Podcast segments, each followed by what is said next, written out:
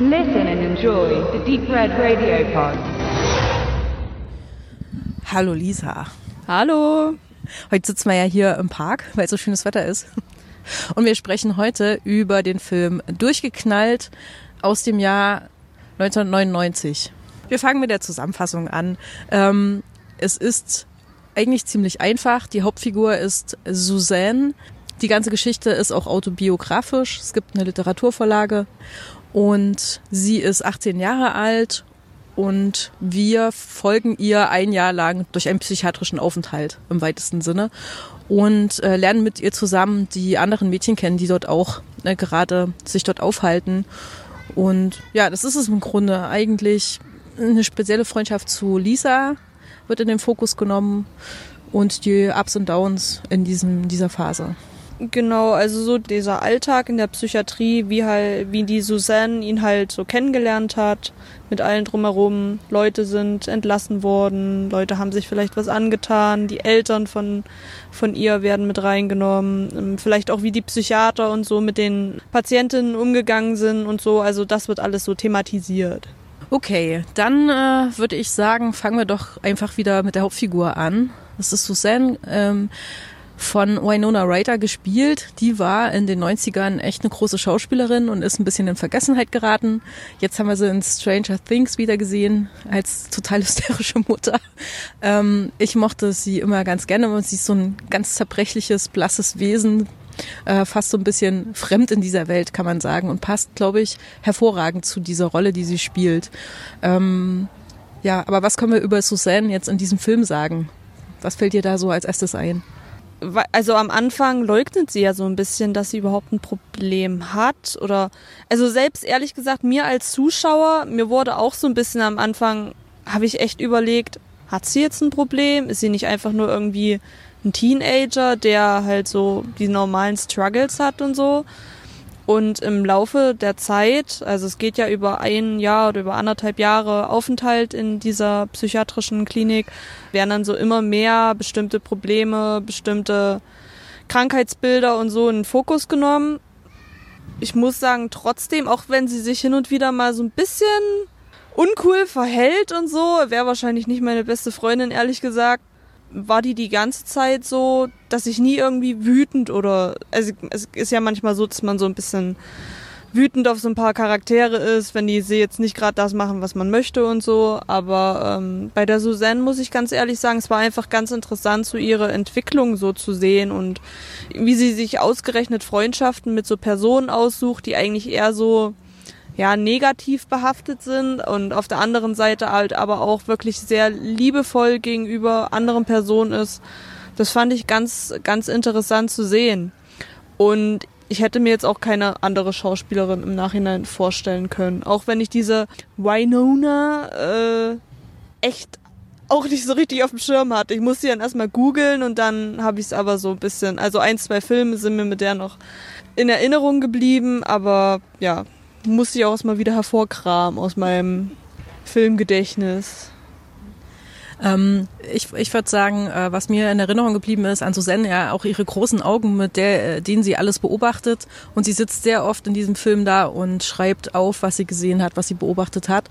Und ähm, das ist ja quasi auch die Grundlage des ganzen Films. Also sie ist in so einer beobachtenden Position gemeinsam mit uns quasi, so unser Transportschiffchen. Und warum sie ähm, in dieser Psychiatrie ist, also ich glaube am Anfang sagt sie irgendwie so einen Satz wie, naja, weil ich traurig bin. Dann könnte man ja fast denken, sie hat Depression und dann wird aber bei ihr ähm, Borderline diagnostiziert und sie sagt am Anfang, ich weiß nicht, was das ist und auch am Ende des Films, ja, jetzt bin ich entlassen, aber ich weiß immer noch nicht, was das ist. Ähm, und das steht für mich ein bisschen symptomatisch für diesen ganzen Film, der diese Krankheiten alle nur immer so ein bisschen anreißt, ein paar kleine Bilder dafür findet, die, die Mädchen, äh, die dann gezeigt werden, aber nicht wirklich in die Tiefe geht, was es wirklich bedeutet mit diesen Krankheiten. Sondern der Fokus eigentlich, wenn dann überhaupt, eher auf sowas wie Freundschaft oder so liegt. Mm, ich weiß nicht, man hat im Nachgang ein bisschen das Gefühl, also ich zumindest, dass sie sich selber therapieren, indem die einfach Freundschaften zueinander aufbauen oder sowas ähnliches. Ich weiß es nicht. Kann man damit rausgehen aus dem Film? Schwierig. Mich hat halt einfach ein bisschen gewundert, dass die so einfach in jeden Raum gehen können und so weiter und so fort, ohne irgendwie ja, also das, als ob das quasi nur ein Gebäude wäre und sie könnten sich dann halt komplett frei darin entfalten, ohne Aufsicht, ohne sonst irgendwas, auch wenn die, wie die da da unten dann, ja, im, im Keller, so im unteren Gewölbe und so, äh, mitten in der Nacht dann plötzlich kegeln auf so einer alten Bahn und alles. Ähm, also klar, das schweißt die halt so zusammen und es ist halt wirklich so, dieser Freundschaftsaspekt ist ziemlich groß geschrieben. Aber irgendwie, ich weiß nicht, das hat irgendwie sowas Unwahres so ein bisschen dabei. Die, du hast ja schon gesagt hier mit dieser beobachtenden Rolle. Ich glaube, jetzt mal in Bezug auf die Krankheiten, wurde das ganz gut von dem Film gelöst, weil äh, wenn die Suzanne wirklich so dieses Beobachtende darstellt und der Film somit auch, dann wäre das ja irgendwie widersprüchlich, wenn dann alles erklärt werden würde. Aber mir haben so ein paar Charaktere, so ein paar Charaktereigenschaften haben mir ehrlich gesagt gefehlt, so. Vielleicht ist es eher sowas wie, dass eben Gründe gefehlt haben für dieses ganze, weißt du, ausreichend Ursachen. Man, man, man will ja auch, ähm, wenn man so ein äh, Drehbuch schreibt oder sowas, muss das nachvollziehbar sein für den Zuschauer. Und da gab es vielleicht ein paar Lücken in der, in der Charakterisierung von denen, oder? Oder in den, das Darlegen, warum die so sind, wie sie sind. Also eigentlich kannst du das nur bei der einen Figur sagen, ähm, der Name ich nicht mehr weiß, aber die diese komischen Essstörungen hat mit den Hühnchen und die dann auch entlassen wird. Da werden ja so ein bisschen äh, wegen möglicherweise Missbrauch, wird ja möglicherweise Grund gegeben, aber bei allen anderen bleibt das sehr nebulös. Ähm, ja, vor allem bei der Lisa. Die Lisa, äh, gespielt von Angelina Jolie, die hat ja auch eine ziemlich leidtragende Rolle in dem Film. Also ich weiß jetzt immer noch nicht, warum sie schon so lange auch in dieser äh, Klinik ist. Sie hat ja irgendwie gesagt, ist irgendwie schon acht Jahre da oder so. Und man weiß auch zum Schluss nicht, ob sie wirklich eine von den Patientinnen ist, die auch irgendwann wieder aus der Klinik herauskam und äh, ja, ein normales Leben führen konnten, mehr oder weniger. Aber so richtig ausgebaut, dass ich zum Schluss so wirklich so ein Bild von dieser Person habe, das, das fehlt mir, ehrlich gesagt. Aber zu Lisa, wo wir bei ihr gerade sind, die ist ja eigentlich die interessanteste Figur in der ganzen Geschichte, weil sie so unglaublich äh, krassen Charakter hat und das auch so wahnsinnig toll ausspielt in diesem Film. Und ähm, war schon, also ich fand das beeindruckend, die junge Angelina zu sehen und wie sie da schon eigentlich ganz eine ganz große ist in ihrer Schauspielkunst. Also ich bin nicht der größte Fan von Angelina Jolie, ehrlich zu sein. Ich finde, sie ist eine gute Schauspielerin, auch wenn sie in vielen schlechten Filmen mitgespielt hat. Ähm, sie selber ist eine großartige Schauspielerin und vor allem in diesem Film hat sie mich enorm überzeugt. War auch noch relativ jung, als, sie, als das gedreht wurde. Ich glaube, 24 war sie da. Und hat das so genial gemacht, das hat mich halt einfach wirklich, wirklich überrascht hat mich das. Sie hat ja auch einen Oscar, glaub, für die Rolle bekommen, völlig zu Recht.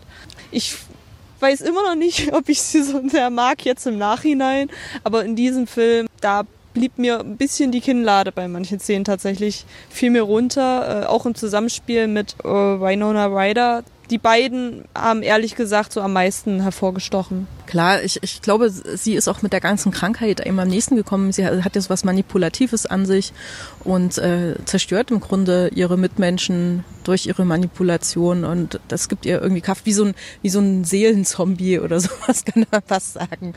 Vielleicht würde ich noch gerne erwähnen an der Stelle, dass die Geschichte selbst ja eigentlich Ende der 60er Jahre spielen soll und gar nicht in den 90ern. Und es, glaube ich, da gar nicht so üblich war, dass man äh, als junge Frau in eine Psychiatrie gegangen ist. Ich glaube, da war das noch so ein bisschen äh, seltsam äh, und, und hatte vielleicht auch noch einen Nachhall. Es wird aber in dem Film als etwas relativ norm, na, Normales dargestellt. Also habe ich schon das Gefühl, also dass es schon okay ist, wenn man mit 18 irgendwie nicht klarkommt mit der Welt, dass man da mal eben ein Jahr sich einweisen lässt, freiwillig. Und wenn ich zurückdenke an die 90er, ähm, also ich weiß nicht, wie es in den 60ern war. In den 90ern ging das dann los, dass das normal wurde, dass man sich irgendwie einmal im Leben wenigstens zu einem Psychiater begibt, der einen dann durch irgendwelche Krisen ähm, heraushilft. Also es ist, der passt eher in die 90er, finde ich, der Film, als in die 60er. Aber ich weiß nicht, was du da für ein Gefühl hast. Ich finde, von den 60ern merkt man halt auch nicht so viel, außer dass die manchmal so schöne Kleidchen anhaben. Also hättest du das jetzt nicht gesagt mit den 60ern, ja. dann wäre mir das jetzt auch gar nicht mehr so eine Erinnerung gewesen. Also ich verstehe, was du meinst. Ich glaube, heutzutage wäre das wirklich so, dass andere Instanzen da in erster Linie ähm, in Bewegung kämen. Ich weiß es nicht. Ich bin mit dem Film so zwiegespalten. Ich, ich weiß nicht, ob ich da so eine richtige Meinung zu bilden kann. Schauspielerisch finde ich das super. Ich finde dieser, dieser Freundschaftsaspekt, der, der ist gut dargestellt. Aber mich stört, dass ich diesen Film mit einem, ja, mit wirklich einem Thema, was einem ziemlich ans Herz gehen kann, dass ich den Film durchgeschaut habe, ungefähr zwei Stunden ging der. Und zum Schluss war ich absolut null, in keiner Sekunde war ich irgendwie emotional irgendwie so, so mitgenommen. Und das ist bei mir eigentlich sehr merkwürdig, weil ich fange bei den kleinsten Situationen an mit Heulen. Und da, das war wie so eine Leere irgendwie, habe ich, hab ich den Film geschaut. So, ich weiß nicht. Irgendwas, irgendwas stört mich an dem Film. Ich weiß auch nicht. Du, du bist ja vielleicht eher in dem Alter von den jungen Damen in diesem Film. Ich bin schon ein bisschen weiter und es ist, glaube ich, schon lange her, dass ich den mal gesehen habe. Ähm, da war ich noch auch noch ein bisschen jünger. Der hat aber doch einen Impact gehabt. Also vielleicht schon so dieses, ähm, wenn man jung ist und in so eine Krise gerät und äh, wie kann man sich gegenseitig helfen oder man merkt, wenn man den Film guckt, oh, es gibt noch andere, denen es vielleicht sogar noch wesentlich schlechter geht als mir selbst. Äh, vielleicht macht's mal Bingo im Kopf. Und auch bei Suzanne selbst ist ja, glaube ich, der Knoten erst dann geplatzt ähm, als sie so verarscht wurde dann von äh, Lisa, ne? als das so wehgetan hat in ihrem Herzen. So und dass sie dann gemerkt hat, okay, gut, ich muss mich da selber ein bisschen rausziehen oder ich mache, ich, ich arbeite jetzt mit den Therapeuten auch zusammen und so und lass mich nicht weiter manipulieren von, von ihr.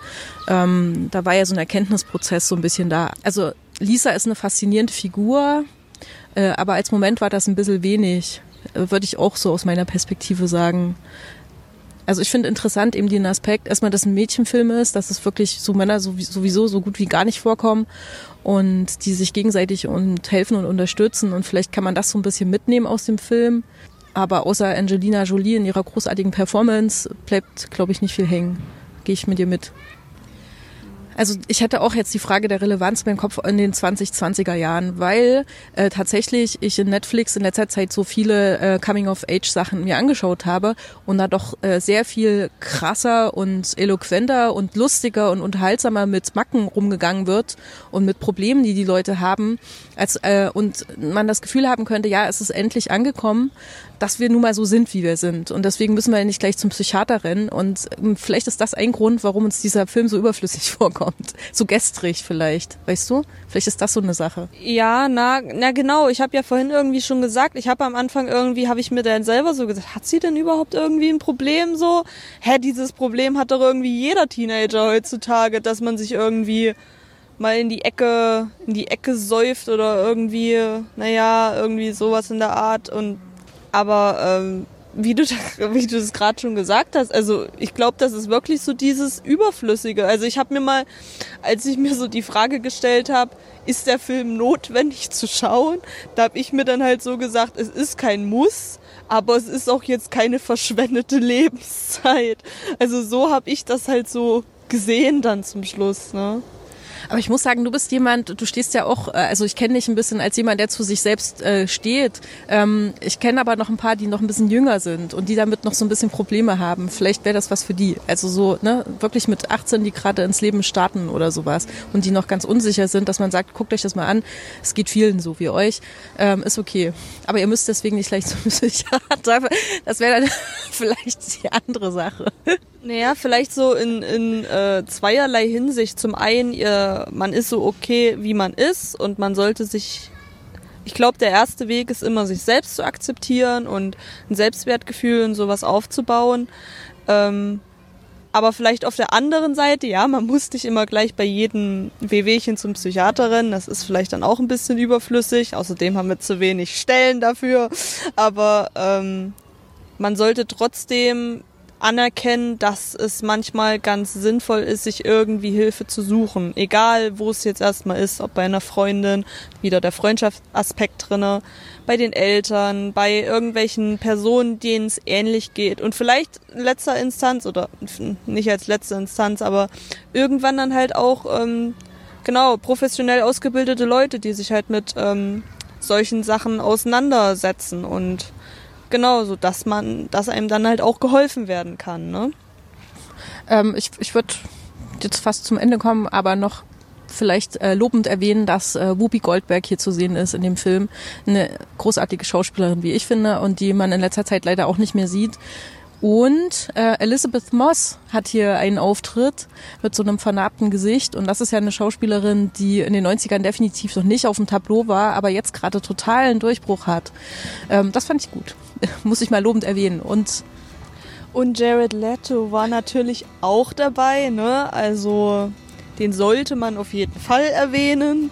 Er hat zwar keine große Rolle, aber ich meine, jede Sekunde mit ihm auf einer Leinwand ist immer wieder eine Genugtuung. Von daher passt das schon. Ja, man muss dazu sagen, dass er in den 90ern natürlich auch ein totales Sexsymbol war. In jungen Jahren, bis er dann irgendwie komische Rollen gespielt hat, um sich von dem Image zu lösen. Aber 99 offensichtlich ging das noch. Aber ich sag mal so, ich komme auch mit den komischen Rollen vollkommen klar, ne? Nee. Eigentlich Gott sei Dank, ja. Ja, also er hat's halt, ge- manchmal ist es ja so ein bisschen blöd, ne, wenn man so behaftet dann ist mit irgendwelchen bestimmten, Cha also Charakterrollen oder so, dann immer das Gleiche spielt oder irgendwie die ganze Zeit nur in Teenager-Romanzen vorkommen, dann irgendwie auf einen richtig internationalen, großen Spielfilmmarkt kommen möchte und dann funktioniert das irgendwie nicht so richtig. Er hat's geschafft, ne, also von daher Applaus, Applaus. Na gut, kann man zusammenfassen, äh, eine großartige Angelina Jolie in einer crazy Rolle. Das ist durchgeknallt. Genau. Dann verabschieden wir uns hier aus dem Park in Jena. Tschüss. Tschüss.